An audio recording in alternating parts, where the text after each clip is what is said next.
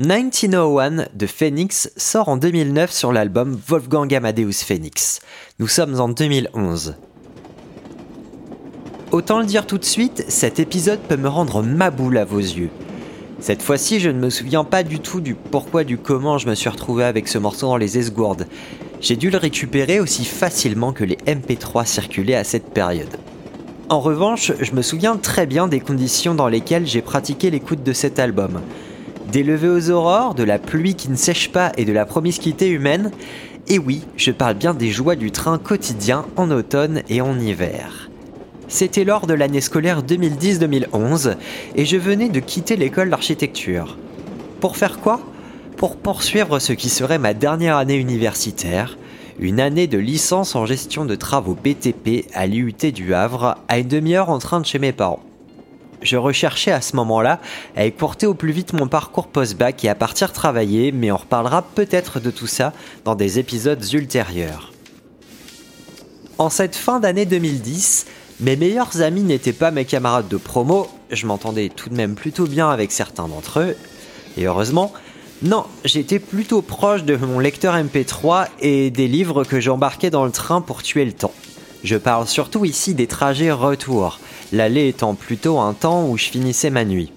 Si j'appréciais globalement le contenu de mes cours et si je n'avais pas de problème particulier avec les profs et intervenants, en ai-je déjà réellement eu par ailleurs, mon moment préféré dans ces journées de cours était toujours le trajet du retour, c'est-à-dire pas dans les locaux de l'UT, et dans un état de conscience qui me permettait de profiter de mes lectures ou de la musique qui passait dans mes oreillettes.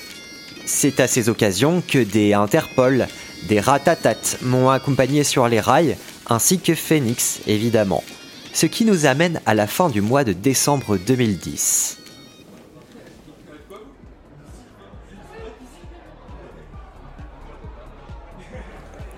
À l'anniversaire de mon pote Yann, qui a eu le bon goût de naître un 24 décembre pour faire faire la fête à ses amis juste avant Noël, j'ai rencontré cette fille. Je ne l'ai recroisée que trois fois par la suite, elle m'a immédiatement tapé dans l'œil.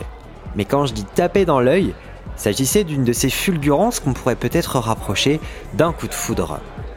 La conversation était amorcée, elle ne me fuyait pas, il n'en fallait pas plus à votre timoré serviteur pour décider qu'il devait poursuivre son échange avec cette personne.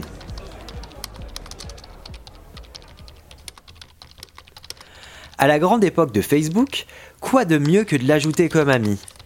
Et c'est là que tout a commencé, que j'ai entrepris de noter ce que je ressentais plutôt que d'en parler ouvertement à quelqu'un. J'avais alors commencé à remplir des pages d'un grand carnet vert sur ce qui m'arrivait, pour essayer de comprendre pourquoi cette fille, que je connaissais à peine, phagocytait mes pensées. C'est à ce moment que 1901 rentre en jeu. Nous sommes en janvier 2011, j'arrive à l'UT Frissard au Havre, tôt, trop tôt.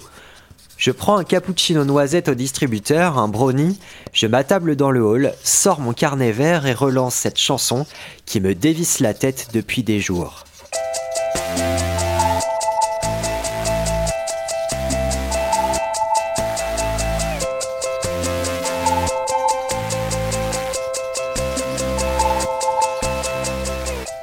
Quand on se met 1901, on allume une mèche. L'intro s'égrène au rythme d'une guitare jouée sur toutes les divisions du temps. Quand un clavier saturé massif joue des accords à la valeur de signal d'alerte.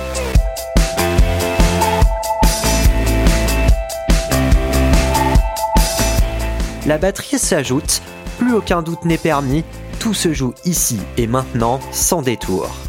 Le noyau couplé pont-refrain sera répété deux fois avant que le morceau ne se conclue. La sentence sera implacable.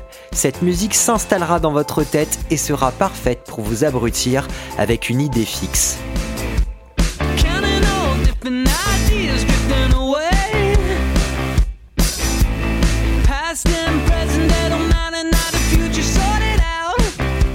Fond, le morceau pourrait évoquer la réflexion de Phoenix sur sa propre mutation et sur la manière de faire passer ses messages. On écouterait ainsi une sorte de dialogue entre des versions passées, présentes, futures de Phoenix via l'image de la ville de Paris à la belle époque.